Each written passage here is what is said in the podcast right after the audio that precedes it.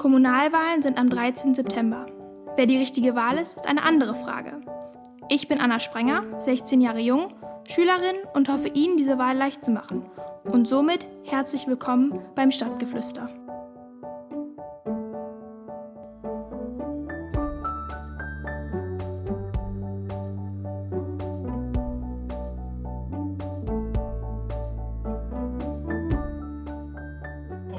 Heute ist Samstag, der 8. August und ich spreche in den nächsten Folgen mit Timon Radeke, frisch gebackener Vater, Lehrer und Oberbürgermeisterkandidat der CDU Herne. Hallo Timon.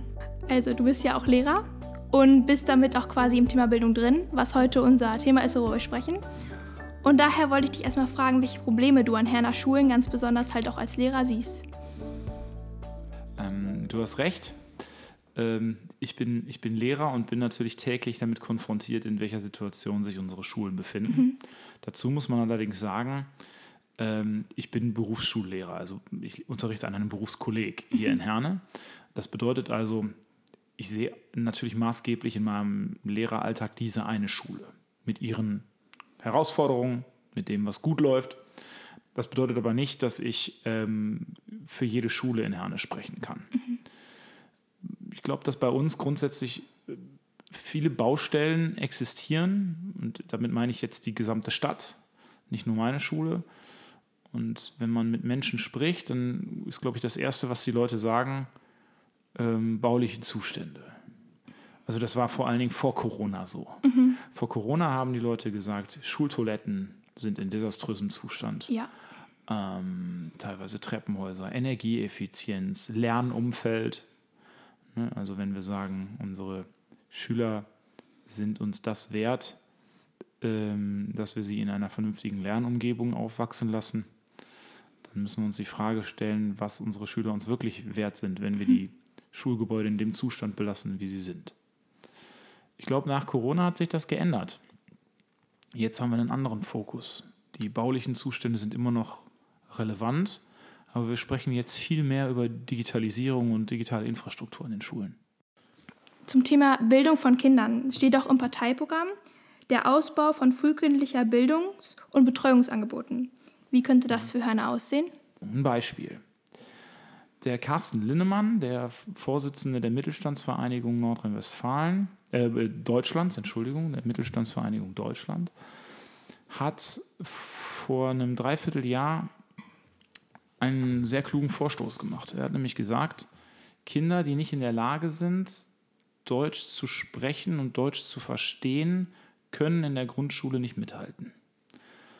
Diesen Kindern müssen wir vor Eintritt in die Grundschule die Möglichkeit geben, Deutsch so zu erlernen, dass sie hinterher in der Grundschule auch Chancen haben. Denn ansonsten reproduzieren wir am laufenden Band im Grunde eine Bildungsmisere, weil die im Grunde ihr ganzes Leben lang nur scheitern. Und zwar wegen einer Sprachbarriere.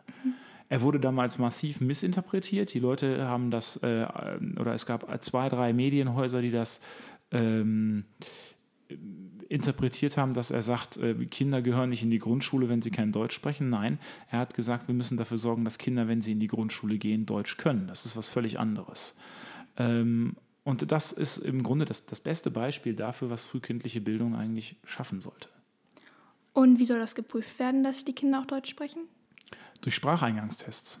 Ne? Also du, es gibt ja, es gibt ja ähm, verschiedene Schuleingangstests, die jetzt schon gemacht werden, was kognitive Fähigkeiten und auch Reifeprozesse angeht. Und das muss man meines Erachtens auch mit der Sprache tun. Was machen wir da mit den Kindern, die diesen Test nicht bestehen?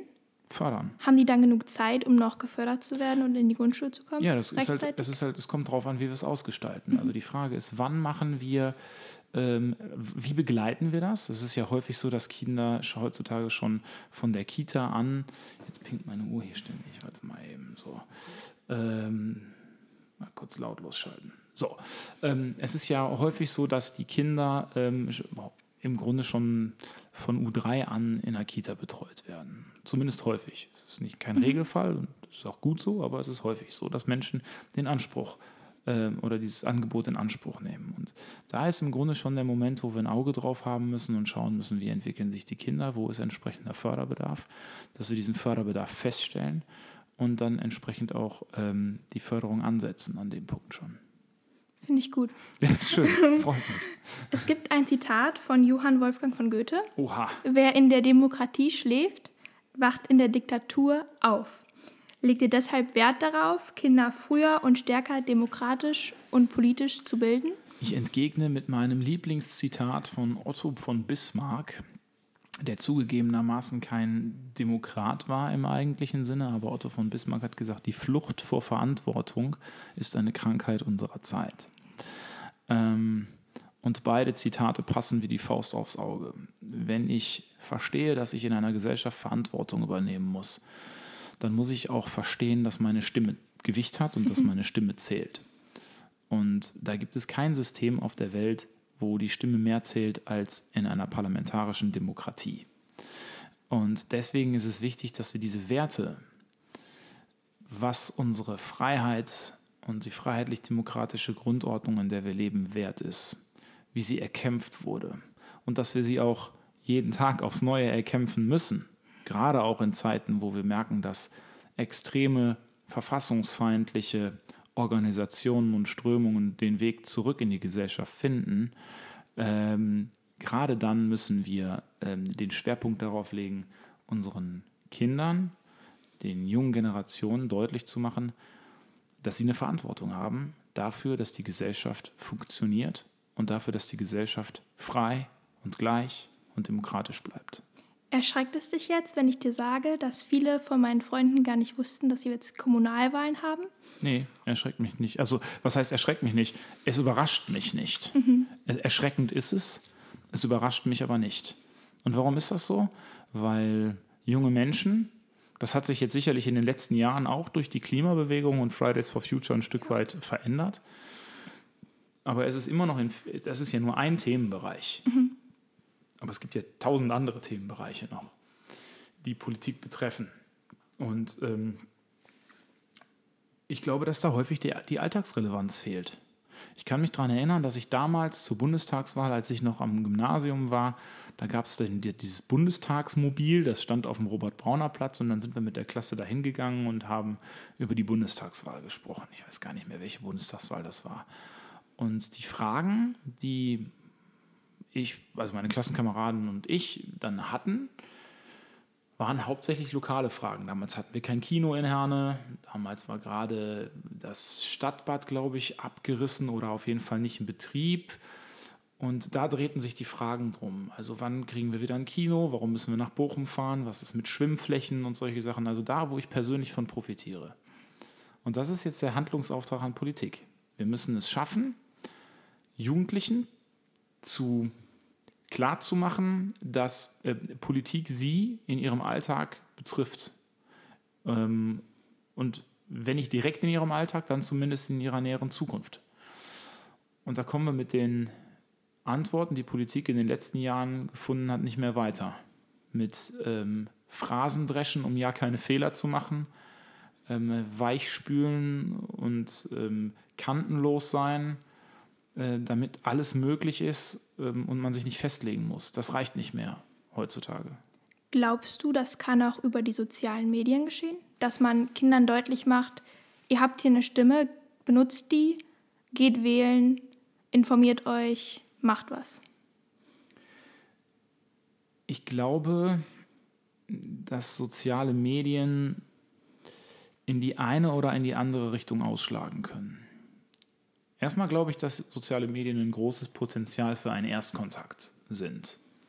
Das heißt also, wenn ich mich interessiere für eine Thematik, dann fällt es mir in wenigen Tabs auf dem, auf dem Screen, auf dem Smartphone-Screen überhaupt nicht schwer, Kontakt zu irgendjemandem herzustellen, der in der Sache Ahnung hat, der sich da engagiert oder der das organisiert. Das ist, glaube ich, positiv. Ich glaube aber, dass soziale Medien viel zu schnell sind für langfristiges Engagement. Mhm. Das langfristige Engagement in der Politik muss dann irgendwann immer persönlich und physisch funktionieren, auch durch ähm, persönliche Nähe, durch ähm, reale Gespräche, so wie wir das jetzt gerade mhm. zum Beispiel machen.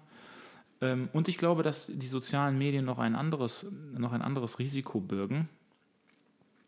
Und das ist das Risiko der ähm, dass sie, dass sie von den sozialen zu unsozialen Medien werden, dass sie enthemmen, dass ich nicht mehr darüber nachdenke, dass mir jemand gegenüber sitzt, der auch ein Mensch ist. Und ich habe das in den letzten Wochen sehr häufig, gerade auch im Facebook, erleben müssen, dass mich Leute angeschrieben haben in einem Ton, der in höchstem Maße feindselig war und ich dann wirklich auch persönlich zurückgeschrieben habe und gesagt habe, guten Tag, Sie sprechen hier mit Timon Radike. Ich bin übrigens die Person, ich bin nicht irgendwer, mit dem Sie hier sprechen, sondern die Person sitzt tatsächlich hier. Und wir können gerne über alles sprechen und ich erkläre Ihnen auch gerne meine Punkte oder ähm, gestehe auch gerne mal einen Fehler ein. Ja? Also Politik gehört ja auch immer dazu zu überlegen, dass man, dass man falsch liegen könnte an verschiedenen Aspekten, dass man seine Meinung nicht absolut setzt. Ähm, und auf einmal merkt man, bei manchen, nicht bei allen, ähm, dass die sich erschrecken darüber, wie sie selbst geschrieben haben. Und deswegen, das war jetzt eine sehr lange Antwort auf eine kurze Frage, deswegen, soziale Medien sind mit Vorsicht zu genießen. Es ist wie mit Schokolade.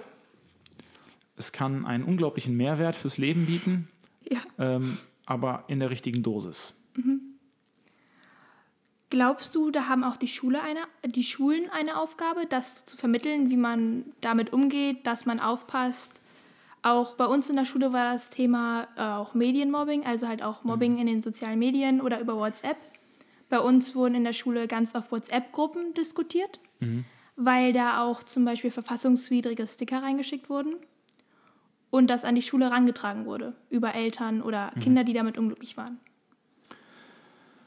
Ähm, Erstmal muss man, glaube ich, festhalten, du hast keine Kontrolle über solche Gruppen. Und die Kontrolle wirst du auch niemals bekommen. Wenn Schüler im digitalen Umfeld sich digital organisieren, bist du heutzutage machtlos. Die Frage ist also, und das ist im Übrigen auch die Frage, die sich die Digitalpolitik stellen muss, nicht, wie viele Whiteboards haben wir? Ja haben wir Glasfaser. Auch, sicherlich auch, sicherlich auch alles richtig und wichtig. Aber wir müssen uns vor allen Dingen die inhaltliche Frage stellen, was wollen wir in der digitalen Welt, wozu unsere Kinder befähigt werden? Ähm, ich habe ähm, da letztens mit unserem, ähm, mit unserem Generalsekretär, mit Paul Ziemiak, darüber gesprochen, ähm, was moderne Führungskräfte ausmacht. Ähm, und das ist ganz interessant, weil er eine sehr neuartige Perspektive darauf hat. Wir brauchen keine Wissenssammler mehr heutzutage, weil alles ist im World Wide Web verfügbar. Ähm, was wir brauchen, sind Wissensmanager. Wir müssen Menschen ausbilden, die wissen, wie man mit den Ressourcen umgeht, die wir haben, wo man was findet, wie man was organisiert. Und jetzt kommt ein ganz wichtiger Punkt, den eine künstliche Intelligenz nie lernen kann ethische Grundsätze. Wie gehe ich mit anderen Menschen um? Und das sind Inhalte, die wir vermitteln müssen in der digitalen Welt. Das heißt also, wie teile, wie trenne ich Fake News von realen News? Was ist eine verlässliche Quelle? Wie gehe ich mit unseriösen Quellen um? Was, ähm, wie, wie komme ich dahinter, was jemand, der etwas postet, eigentlich will? Wie werde ich gegebenenfalls auch in sozialen Medien durch Sponsoring und äh, gezielte Algorithmen beeinflusst in dem, was ich tue? Äh, das ist, glaube ich, der inhaltliche Fokus, den wir auf die Digitale, Digitalisierung auch in der Schule legen müssen. Und das bedeutet, wir brauchen neben der rein technischen Komponente, wie rüsten wir unsere Schulen aus? Kriegt jetzt jeder ein Tablet, ja oder nein? Gibt es jetzt Glasfaser, ja oder nein? Oder doch lieber ähm, direkt 5G. Ähm, ne? Neben der technischen Komponente müssen wir die inhaltliche Komponente mit, mit bedenken. Das heißt, wir brauchen einen digitalen Lehrplan, der fächerübergreifend ist. Wie wachsen unsere Kinder mit dem Internet auf und wie bringen wir unseren Kindern bei, so wie du es gerade gesagt hast, sich im World Wide Web so zu verhalten, ähm, dass sie das verantwortungsvoll tun. Mhm. Zum Thema Smartboards. Bei uns gab es vor allem am Anfang das Problem, dass wir solche hatten, aber es Schwierigkeiten gab, die zu bedienen, weil die Lehrer das nicht mitbekommen haben, sage ich mal. Ja. Und deswegen halt auch im Unterricht viel Zeit drauf gegangen ist, weil sie halt erstmal herausfinden mussten, okay, wie schreibe ich jetzt hier drauf? Wie Ja. öffne ich Safari? Ja. Wie benutze ich das richtig? Ja. Und was ist die Frage? Die Frage ist, wie glaubst du oder was willst du daran verbessern? Ähm, okay. Oder kann man das überhaupt verbessern? Jetzt akut? Ja, also fangen wir mal, fangen wir mal mit der grundsätzlichen Problembeschreibung an. Ich kenne das, was du beschreibst, auch. Ich würde mich noch als relativ jungen Kollegen bezeichnen und ich würde niemanden, keinen älteren Kollegen dafür verteufeln, der jetzt zwei oder drei Jahre vor seiner Pension steht, wenn er sagt, ich, ganz ehrlich, ich habe noch zwei, drei Jahre. Ich habe da wirklich keinen Bock mehr drauf da würde ich niemandem einen Strick draus drehen oder, oder den dafür verurteilen. Ähm, und insofern muss man die Situation so sehen, wie sie ist. Es ist eine Generationensache. Wir ähm, werden dieses Problem mit den kommenden jungen Lehrergenerationen nicht mehr haben. Ja. Die werden damit groß, groß geworden sein, die sind, haben damit studiert, die sind damit aufgewachsen und irgendwann werde ich in der Situation sein, dass ich Mitte 60 bin, kurz vor der Pension stehe, auf irgendeinem zehn Jahre alten MacBook rumhacke und immer noch glaube, damit en vogue zu sein, während alle anderen mit irgendeiner Augmented, Augmented Reality Brille durch die Schule laufen und mich auslachen. Das wird vermutlich auch passieren. Also in erster Linie ist das eine Digitalisierungs-Generationenfrage, die sich von alleine löst zu einem gewissen Punkt. Ähm, wir haben aber auch den Mittelbau. Wir haben den Mittelbau der, sagen wir mal, ähm, 45 bis 55, 60-Jährigen und wir haben auch noch Lehrer, die älter sind und trotzdem noch Lust haben. Und denen müssen wir es ermöglichen, sich an der Stelle weiterzubilden. Das bedeutet, es ist ja einmal Landessache, Lehrerfortbildung und Ausbildung, aber warum? Ich meine, wir als Schulträger, wir als Stadt schaffen ja die Geräte an. Warum ermöglichen wir nicht bei Anschaffung der Geräte auch entsprechende Einführungen, Kurse, ähm, gegebenenfalls gestützt von der Volkshochschule, ähm, um unseren Kolleginnen und Kollegen zu ermöglichen, mit den Dingern wirklich warm zu werden und die dann auch zu beherrschen. Ich glaube, das ist eine sinnvolle Geschichte. Ich glaube, das hat auch der ein oder andere politische Mitbewerber inzwischen spitz gekriegt, dass das eine sinnvolle Sache ist. Und insofern glaube ich, kann auch eine Kommune da wirklich einen ordentlichen Schritt vorwärts machen.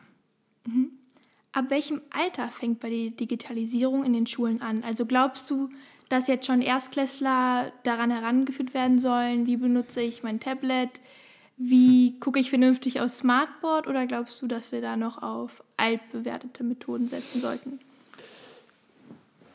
Ich glaube, wenn du jetzt hier mit Christian Lindner sprechen würdest, würde er dir eine Predigt darüber halten, dass Kinder im ersten Moment, wo sie auf die Welt kommen, mit digitalen Medien konfrontiert werden und ähm, damit auch lernen sollten, umzugehen. Ich persönlich habe da noch eine andere Sichtweise drauf. Ich glaube, dass bei all der Digitalisierung, die uns das Leben erleichtert, gewisse Grundfertigkeiten unerlässlich sind dafür, dass ich mein Leben bestreiten kann. Dazu gehört Lesen, Schreiben, auch handschriftliches Schreiben, ähm, auch das nicht nur das kurze Lesen von, von Tweets oder ähnlichem, sondern das Lesen von zusammenhängenden langen Texten, äh, Romanen, ähm, auch lange Zeitungsartikel, äh, das halte ich für unerlässlich und notwendig und kann auch in einer digitalen Welt nicht ersetzt werden. Die kann man aber auch über das Tablet lesen. Zumindest, also mittlerweile gibt es ja auch das Angebot Wattpad, eine jugendliche, Ja. ich sag mal, Schriftstellerseite und Ja. die WAZ kann man sich auch online Ja. angucken. Also da, ist, da, da, da habe ich gar keine Probleme mit. Ähm, Probleme habe ich, wenn ich feststelle, dass meine Schülerinnen und Schüler Klausuren schreiben, wie sie WhatsApp-Nachrichten tippen. Ja, Ja, ähm, das, ist, das schlägt sich nieder. Das ist so. Und ähm, das liegt einfach auch ein Stück weit daran, weil da in den ersten Jahren vielleicht was versäumt wurde an manchen Stellen. Weil auch im, vielleicht, ich will da niemandem was unterstellen, aber weil da vielleicht auch im Elternhaus da nicht der Schwerpunkt drauf gelegt wurde. Und ähm, deswegen sage ich Grundfertigkeiten, richtiges Lesen, richtiges Schreiben, auf welchem Medium ich lese, ist mir egal. Aber Lesen, Schreiben, Sprechen sind die Grundfertigkeiten, die wir sicherstellen müssen. Ähm, und dann können wir auch über Medienkompetenzen sprechen.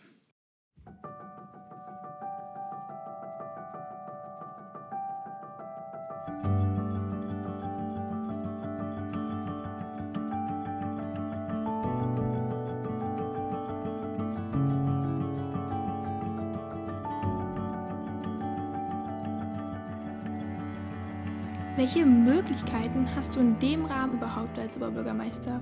Weil du kannst jetzt nicht auf einmal unseren ganzen Stundenplan umstellen, sondern ähm, was kannst du für uns tun?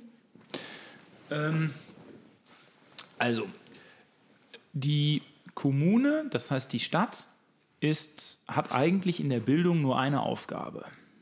Und das sind die Schulträgeraufgaben. Das heißt also, die Stadt ist dafür verantwortlich, die Schulgebäuden zur Verfügung zu stellen und die Ausstattung der Schulen zur Verfügung zu stellen. Also alles, was fest verschraubt oder verankert ist, sage ich jetzt mal, ist mhm. Schulträgeraufgabe. Alles, was Personal ist, also Lehrer, oder alles, was nicht greifbar ist in Form von Lehrplänen, ist Ländersache. Mhm. Insofern ist die Frage natürlich absolut berechtigt. Da habe ich kaum Möglichkeiten. Aber es gibt ja Kultusministerkonferenzen. Mhm. Es gibt, wir leben Gott sei Dank in einer parlamentarischen Demokratie. Das heißt, ein Oberbürgermeister einer Ruhrgebietsstadt kann sich mit Oberbürgermeistern anderer Ruhrgebietsstädte auseinandersetzen und kann sagen, hey, was wollen wir eigentlich? Wie sehen wir das Thema Bildung? Und die haben dann natürlich eine Stimme im, gegenüber ihrer Abgeordneten. Die haben natürlich eine Stimme gegenüber den Ausschüssen im Landtag. Die haben natürlich eine Stimme gegenüber der Landesregierung. Äh, noch mehr, wenn du ein CDU-Oberbürgermeister bist mit einer CDU-geführten Landesregierung ja. natürlich. Und ähm, insofern würde ich das nicht unter den Scheffel stellen wollen. In erster Linie haben wir Schulträgeraufgaben, mhm. da können wir sehr viel machen. Inhaltlich, politisch haben wir aber auch die Steuerungsfunktion über äh, Abgeordnete, über Ausschüsse und über die Landesregierung. Und ähm, da kommt es halt drauf an, wie gut man auch vernetzt ist. Und das bist du gut. Ich glaube, man könnte schlechter vernetzt sein. Ja. ja. Nein. Ähm, bei uns in der Schule hatten wir, ich glaube, in der achten Klasse eine Potenzialanalyse und mehrere Praktika jetzt im Laufe meiner Schulzeit. Was heißt Potenzialanalyse? Ähm, man geht zu, nach, wir waren in Bochum, da geht man in eine große Halle rein und mhm. macht verschiedene Aufgaben. Okay. Grobmotorik, Feinmotorik, mhm. Rätsel. Und dann, ein paar Wochen später, geht man in die Schule. Und diese Menschen, die mit dir diese Aufgaben gemacht haben, geben dir einen Zettel über dich selbst quasi. Okay. Verschiedene Gru Arbeitsgruppen oder Tätigkeiten, die zu dir passen könnten, mhm. wo du besonders gut drin warst mhm. oder wo du schlechter drin warst. Also so ein bisschen was wie ein offenes Assessment Center. Genau. Mhm. Und die helfen dir quasi, wenn du noch keine Ahnung hast, was du vielleicht ausprobieren könntest. Okay. Und dann haben wir noch unsere Praktika aber mehr auch nicht. Und nach der Schule hat man so ein bisschen das Gefühl, so ohne Hilfe dazustehen, wirklich. Wenn man nicht Weil du nicht weißt, wo du hin willst. Genau, wenn man nicht weiß, wo man hin will, ja. gibt es keine wirklichen Möglichkeiten ja. mehr, die auch so direkt angeboten werden, wo man ja. das sieht, ja, da kann ich jetzt hingehen, ich weiß dann vielleicht, was ich machen will. Mhm. Was könnte man da machen, dass das nicht so ist? Vor allem für die Stadt Herne. Mm, ja, das ist ja ein allgemeines Problem das hat ja, das ist ja, das ist ja kein Kommun, das ist ja kein kommunales Thema an sich, sondern das ist ein grundsätzliches Thema damit, ähm, wie steht die Gesellschaft gegenüber dem sich selbst ausprobieren. Mhm. Wir haben in den letzten Jahren zunehmend auch durch G8 die Erfahrung gemacht, dass wir schnell Leute oder und dass wir unsere Kinder schnell aus der Schule haben wollen, schnell mit einem Abschluss versehen, damit die schnell was anderes machen, schnell ins Erwerbsleben kommen. Mhm und haben dann festgestellt, dass Druck an der Stelle nicht hilft, weil die ähm, fangen an zu studieren und stellen dann fest im Studium, oh, das ist jetzt überhaupt gar nichts für mich und wir haben dann im Grunde schon ein erstes Versagenserlebnis und ihnen wird mehr oder weniger beigebracht, wenn du was abbrichst, hast du irgendwo verloren. Ich glaube, dass das eine Mentalitätsfrage ist und wir müssen von dieser Mentalität wegkommen. Mhm. Wir müssen hin zu einer Kultur, die das Scheitern zulässt und die das Scheitern nicht negativ brandmarkt. probierst du was aus und scheiterst du damit, äh, dann ist das ein positives Scheitern, weil du hast was ausprobiert. Ich persönlich bin ein totaler Verfechter eines verpflichtenden Jahres nach der Schule. Okay, warum? Ähm, das kann ich dir sagen. Und zwar erkläre ich dir das an meiner eigenen Biografie. Ich, hab, ich war ein grottenschlechter Schüler. Ich habe ein hundsmiserables Abitur gemacht, weil ich damals schlicht und einfach andere Schwerpunkte hatte. Ich habe viel Musik gemacht. Irgendwann kamen Frauen, die interessanter waren als schulische Noten, sage ich jetzt mal. Und ähm, ruckzuck stehst du dann da und ähm, bei mir Mathematik katastrophal gewesen. Ähm, ich habe hinterher trotzdem eine kaufmännische Ausbildung gemacht und habe die ähm, sehr gut bestanden, wie dem auch sei. Auf jeden Fall und nach diesem, nach diesem Abitur war für mich klar, ich betrete keine Schule mehr. Und jetzt bist du Lehrer. Ja, ähm, ich betrete keine Schule mehr und ähm, ich wurde dann, und das war damals mein großes Glück, ich wurde damals einberufen zum Wehrdienst. Mhm. Ich habe dann neun Monate Grundwehrdienst gemacht und habe dann drei Jahre Ausbildung gemacht, kaufmännische Ausbildung. Und ich habe diese Zeit gebraucht, vor allen Dingen diese neun Monate, ob das jetzt neun oder zwölf sind, ist erstmal dahingestellt, aber ich habe diese Zeit gebraucht, um nachzureifen, mich von der Schulezeit zu distanzieren und für mich klar zu machen, okay, in welche Richtung könnte es denn eigentlich gehen? Und ich brauche jetzt mal ein bisschen Zeit, um mich zu orientieren und festzustellen, was will ich denn überhaupt? Und äh, mich auch vielleicht an der anderen, einen oder anderen Stelle einfach mal auszuprobieren. Ähm, und deswegen glaube ich, das ist jetzt nun mal der Aspekt des, ähm, der, der Schüleraspekt. Ne? Ich glaube, dass es keinem Schüler und keiner Schülerin ähm, zum Nachteil gereicht, nach dem Abitur ein Jahr irgendwas anderes zu machen. So, und jetzt ist die Frage, was macht man? Und dann kann das sein, dass man ein Jahr zur Bundeswehr geht.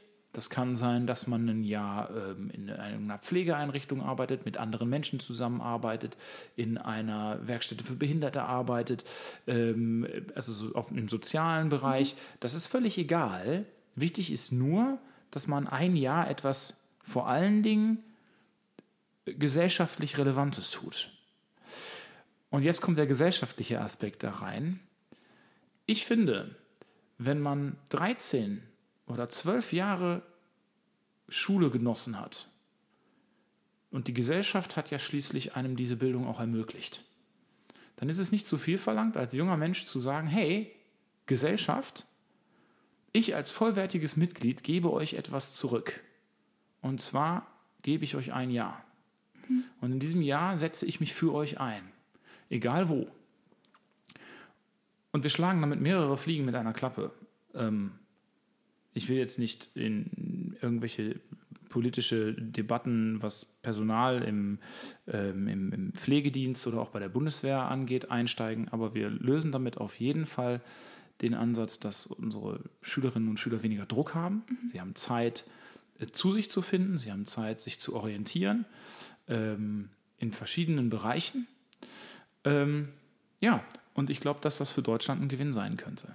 Glaubst du auch, unsere Gesellschaft wird schnelllebig, schnelllebiger im Sinne von Berufswechsel, dass man nicht einen Beruf studiert und das ganze Leben sagt, boah, den finde ich super, den will ich nur noch machen, mhm. sondern dass man auch sagt, das war jetzt eine Zeit für mich, die schließe ich jetzt ab und jetzt mache ich was anderes.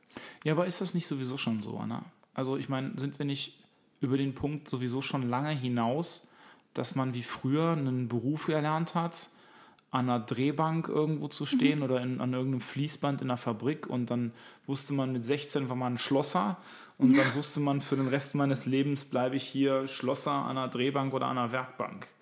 Ich glaube, dass das, ähm, dass das jetzt schon so ist. Also, mhm. dass wir jetzt schon in einer Zeit leben, in der man sich ständig verändert und in der die Menschen auch gar nicht mehr 40 Jahre einen Beruf ausüben wollen. Mhm. Oder dass das in den seltensten Fällen passiert. Und ich glaube ganz ehrlich, dass das auch, ähm, no offense, aber ich glaube, dass das auch ein grundsätzliches Problem der deutschen Sozialdemokratie ist die hatten ihre Wählerklientel im Arbeitermilieu. Mhm. Das waren genau die Leute, die bei Opel waren, die, ja. bei, äh, die, die auf Zeche gegangen mhm. sind. Die haben sozialdemokratisch gewählt. Und jetzt erleben wir auf einmal, wir haben gar nicht mehr diese klassischen Arbeiter, sondern wir haben äh, Fach, Fachkräfte, hochqualifizierte, sehr spezialisierte Fachkräfte. Auf der anderen Seite haben wir einen boomenden Niedriglohnsektor, gerade so im Paket. Äh, Zustellungsbereich, ganz, ganz problematische Verhältnisse, die sich aber auch nicht als, als Arbeiter in dem Sinne verstehen, mhm. die auch für sich vielleicht sagen, das ist eine Sache, die mache ich hier auch eine gewisse Zeit, die überbrücke ich nur irgendwas. Und ähm, insofern glaube ich, dass wir tatsächlich über den Zeitpunkt längst hinaus sind. Ähm, die Frage ist jetzt nur, wie gestalten wir Übergänge? Also wie ermöglichen wir Menschen, sich ihr Lebtag höher zu qualifizieren und dann eben auch einen gewinnbringenden ähm, Beruf auszuüben für einige Jahre, ähm, bei dem sie sagen, okay, das, da, da kann ich erstens meinen Lebensunterhalt mit bestreiten und zweitens habe ich Aufstiegschancen. Und dieses mhm. Aufstiegsversprechen, dass wir das wieder einhalten, ist, glaube ich, wichtig.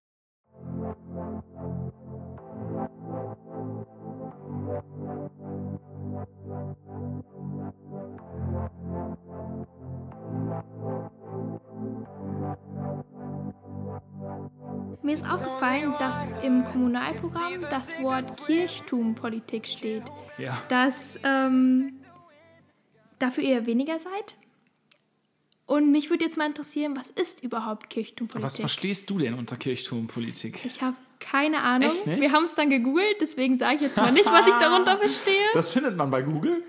Ähm, eine veralterte, eingeschränkte Sicht war das, glaube mhm. ich. Okay. Ja, das, ähm, das, das trifft ziemlich, äh, ziemlich den Punkt. Ich erkläre dir, was wir damit meinen. Und es ist super, von dir die Rückmeldung zu bekommen, weil man selbst setzt manche Sachen als total verständlich voraus. Mhm.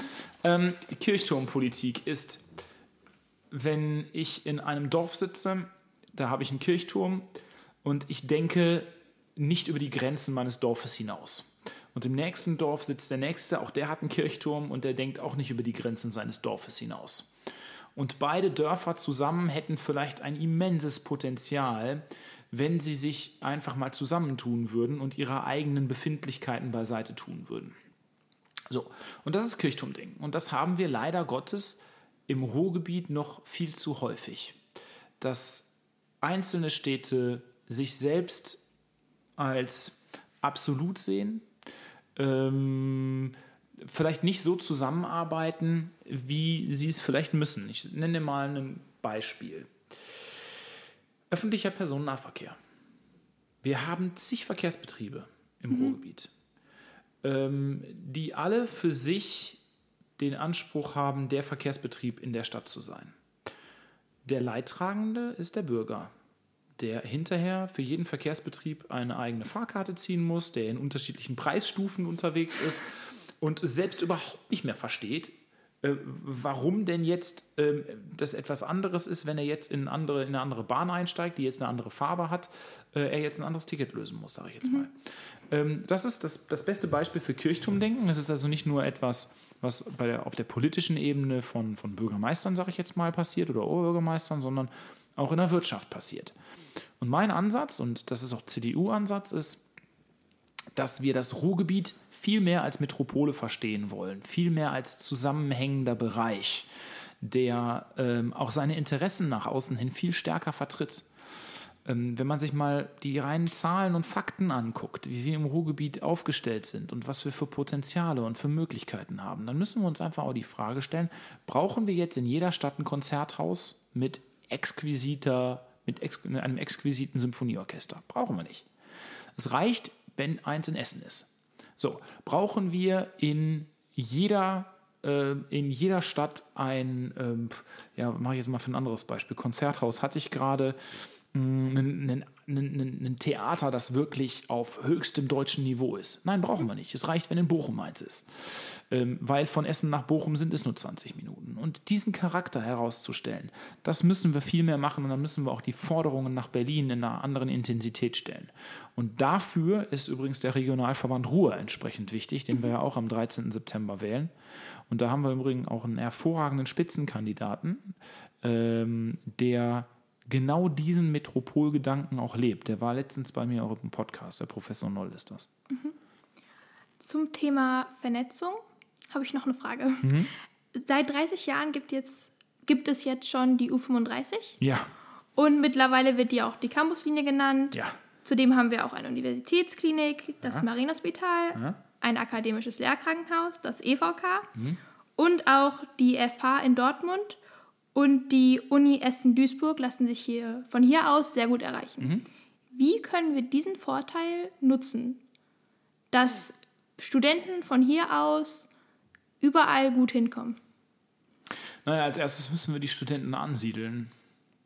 Und dafür brauchen wir ähm, entsprechenden Wohnraum, der eben auch für, auf junge Leute ausgelegt ist. Ähm, ich habe in meinem ersten Semester, das war das Wintersemester 2009, habe ich Kommilitonen gehabt, die in Herne eine Wohnung gefunden haben, ähm, weil sie in Bochum kein Bein an den Boden gekriegt haben, weil in Bochum keine, keine Wohnung zu finden war, erst recht nicht in Uninähe. Und die haben gesagt, hey, ich ziehe nach Herne, weil ob ich jetzt hier am Herne Mitte in die U-Bahn einsteige oder ich steige ähm, in einer, an der Rensingstraße ein, das sind fünf Minuten für mich, aber die Mietpreise sind hier andere und äh, ansonsten komme ich genauso schnell zur Universität. So, das heißt also, wie, wie schaffe ich es, junge Menschen anzusiedeln in Herne? Durch Wohnraum, den ich schaffen muss. Mit der entsprechenden Anbindung. Glaubst du, da hat Angebot an Freizeitaktivitäten auch ein Mitwirken? Also, dass wir jetzt sagen, wir haben zum Beispiel eine Bar, die nachts die ganze Zeit offen hat Ja. in Herne oder auch die neue Höfe, die jetzt aufmachen. Ja.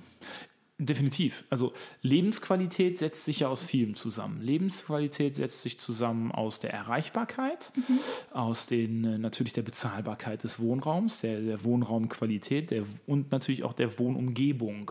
Das heißt also, was ist in meiner direkten Umgebung? Was befindet sich da? Wo, was, was kann ich da nutzen? Früher hat man immer böserweise gesagt, das Beste an Herne ist die U35 nach Bochum. Und das würde ich heute so eben nicht mehr stehen lassen. Aber wir müssen halt was dafür tun. Wir müssen ähm, einen anderen Ansatz an Innenstädte wählen. Wir müssen Aufenthaltsqualität schaffen. Ähm, und das schafft man vor allen Dingen, das bedingt sich. Ne? Das ist so ein Perpetuum mobile. Kriegst so junge Leute, ähm, gründen sich Plätze für Auf, äh, Aufenthaltsqualität, gründen sich Bars, gründen sich Restaurants und so weiter und so weiter. Und dadurch kriegst du wieder mehr junge Leute. Ja. Diese, diese Bewegung müssen wir in Gang kriegen. Da sind jetzt, glaube ich, die neuen Höfe ein ganz guter Ansatz für. Aber wir müssen noch weiterdenken. Wir müssen weiter darüber hinausdenken. Wir müssen vielleicht auch langfristig die Bahnhofstraße neu denken an der Stelle. Ich glaube, dass wir da ungenutztes Potenzial haben momentan und dass wir da auch langfristig wirklich einen, einen, durchaus eine Konkurrenz ähm, zu Angeboten in Nachbarstädten schaffen können. Am Bahnhof werden gerade neue Wohnungen gebaut. Also äh, ein Mehrfamilienhaus, ein großes Haus. Und links, auf der linken Seite wurde ein Haus abgerissen und auf der rechten Seite auch. Auf der rechten Seite ist das neue Haus fertig. Wunderschön. Das K111. Kann sein. Ja. Ähm, glaubst du, sowas könnte auch ne? helfen, wenn, ja, genau. Wenn wir jetzt zum Beispiel solche Häuser auch als Studentenhäuser machen würden? Also halt, dass man sagt, in diesem Haus sind vor allem die bezahlbaren Wohnungen, Mhm. da findest du eher Studenten als jetzt am Stadtpark. Ähm, also grundsätzlich, ähm, du musst dir, du brauchst einen Investor, du brauchst jemanden, der bereit ist, Studentenwohnen zu bauen. Ähm, wenn du jemanden hast, der sagt, ich möchte hochpreisiges Bauen realisieren oder ich möchte niedrigpreisiges Bauen realisieren oder Wohnen realisieren, ähm, dann hast du zwei unterschiedliche Ansätze. Das, was wir momentan am Bahnhof erleben, sind jetzt keine klassischen ähm, Studentenwohnungen oder sowas. Das K111 ähm, und die gegenüberliegende Seite, das wird man von den, von den Geschwistern Kleibold gebaut. Auf der anderen Seite entsteht die neue Ifürel-Zentrale und das K111 ähm, ist, glaube ich, Büro und Wohnen. Will mich aber jetzt nicht zu weit aus dem Fenster lehnen. Ähm, so, was wir brauchen, sind ähm, Plätze, ähm, angebunden an öffentlichen Personennahverkehr, wo wir sagen, okay, hier siedeln wir ganz gezielt studentisches Wohnen an, mit genau der Überlegung im Vorfeld. Das äh, versuchen wir in Baukau ne, in der Baukauer Neuen Mitte momentan. Ähm, aber das müssen wir weiter probieren. Wir müssen das weiter intensivieren. Und dann, und jetzt gehe ich nochmal einen Schritt weiter, müssen wir ähm, in einem zweiten Schritt dafür sorgen, dass diese jungen Menschen bleiben. Das heißt, uns ist nicht geholfen, wenn die kommen, die studieren, beispielsweise in Dortmund, in Duisburg oder in Bochum, wohnen in Herne. Mhm. Nach sechs Semestern gehen die und fahren nach Münster, Berlin, Düsseldorf, München.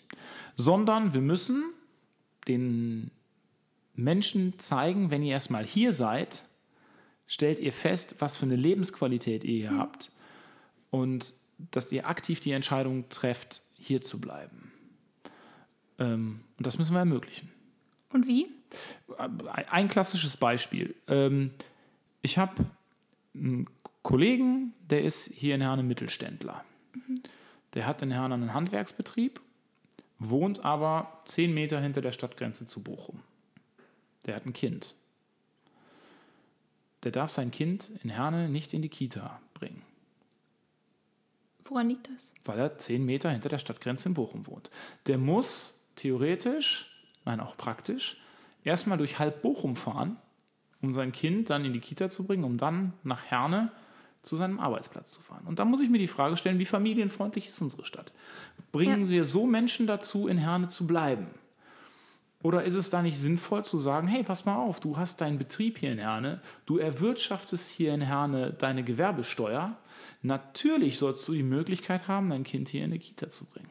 Hat das auch was mit Kirchenpolitik zu tun? Dass man sagt. Wie du siehst. Ja. ja, wie du siehst. Ja, genau. Das wusste ich noch gar nicht. Ja. Das mit den Kitas, dass das so ist. Okay, ich würde dir jetzt die Fragen stellen, die über Instagram gekommen sind. Okay, cool.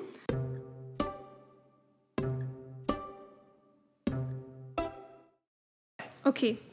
Die erste Frage wäre dann, die Notwendigkeit der Digitalisierung der Schulen ist besonders durch die Corona-Pandemie deutlich geworden. Ja. Welche Ziele verfolgst du als Politiker, aber auch als Lehrer? Ja, ich habe es ja vorhin im Grunde schon gesagt.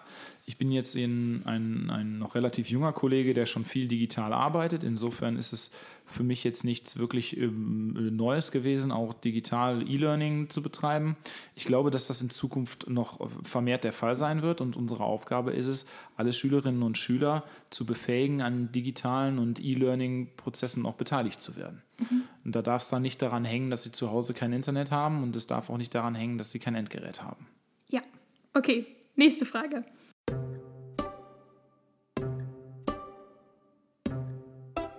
Wie stehst du zur Schulsozialarbeit und zu Förderschulen? Sehr wertvoll. Beides sehr wertvoll. Ähm, Schulsozialarbeit geht schnell. Ähm, ich erlebe im tagtäglichen, in der tagtäglichen Arbeit, wie wichtig Schulsozialarbeit ist und dass sie uns Lehrer auch helfen, erstmal so viel von unserem Schultern zu nehmen, um das sie sich kümmern, dass wir uns auf unseren Job konzentrieren können. Das ist, das, das ist aus der Lehrerperspektive. Aus der Schülerperspektive ist die Schulsozialarbeit deswegen so wichtig, weil sie eine wichtige Anlaufstelle für unsere Schülerinnen und Schüler ist bei wirklichen existenziellen Sorgen und Problemen. Mhm. Ähm, auch Schulabsentismus, also das systematische Schwänzen, äh, wird danach nachgegangen. Schulsozialarbeit ist inzwischen eine feste Institution und muss auch äh, weiterhin finanziell gesichert werden. Förderschulen ich habe die Landesregierung von Hannelore Kraft nie verstanden, die Förderschulen systematisch geschlossen hat. Und äh, wir haben in Herne noch Förderschwerpunkte und ich setze mich auch dafür ein, dass diese Förderschwerpunkte erhalten werden. Mhm. Okay, danke schön. Äh, dritte Frage.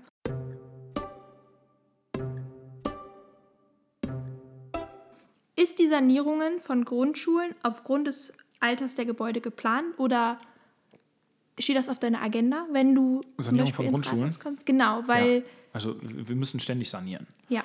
Ähm, ich weiß, dass es ähm, Prioritätenlisten gibt, die auch der Verwaltung vorliegen.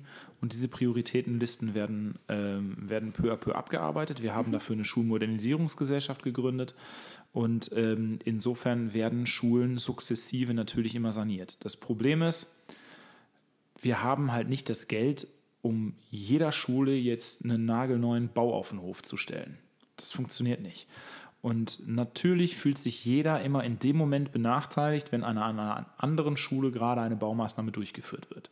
Das ist einfach so. Das ist in der Natur der Dinge und wir können da auch manchmal nicht mehr tun, als um Geduld zu bitten. Und wir sind eine schwer verschuldete Stadt. Ähm, die Schulmodernisierungsgesellschaft war ein guter Trick, um ähm, da voranzukommen. Wir setzen uns dafür ein, die Schulmodernisierungsgesellschaft ähm, auch in Zukunft mit finanziellen Mitteln auszustatten, um die Arbeit fortsetzen zu können. Ja, und alles weitere müssen wir sehen. Okay. Ähm, letzte Frage.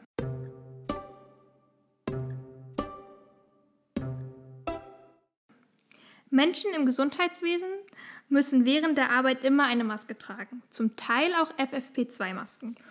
Und es gibt auch da Menschen mit Risikoprofilen. Bei Lehrern wird jetzt diskutiert, müssen sie eine Maske tragen, müssen sie mit Risikoprofil zur Arbeit gehen. Wie siehst du das? Was hältst du davon? Na, ich glaube, wir müssen hier einfach mal unterscheiden, was die Arbeit von ähm, Kranken- oder auch Altenpflegern angeht und die Arbeit äh, von Lehrerinnen und Lehrern. Ähm, es ist nun mal so, ich kann Menschen auch aus anderthalb Metern Entfernung etwas beibringen. Einem alten, einen alten Menschen zu waschen, einen kranken Menschen in einen Rollstuhl oder aus einem Rollstuhl herauszuheben, kann ich nicht aus anderthalb Meter Entfernung. Und deswegen glaube ich, müssen wir da große Unterschiede machen. Und ähm, deswegen halte ich die Maßnahmen auch mit einer normalen, ähm, mit einem normalen Mund-Nasenschutz in der Schule zu arbeiten für absolut ausreichend. Mhm. Und wir wollten, sollten da nicht die Hose mit der Kneifzange zumachen.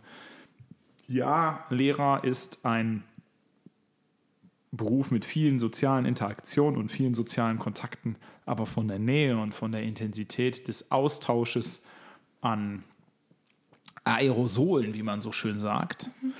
ähm, nicht zu vergleichen mit einem kranken Altenpfleger oder einem Arzt. Also glaubst du, dass Lehrer zur Arbeit gehen können mit eigenem Schutz, Maske und FFP2-Maske? Ja. Okay. Ja, absolut. Das war's jetzt schon mit unseren Instagram-Fragen. Wenn Sie noch Fragen haben für die nächste Folge, können Sie uns die gerne über Instagram stellen.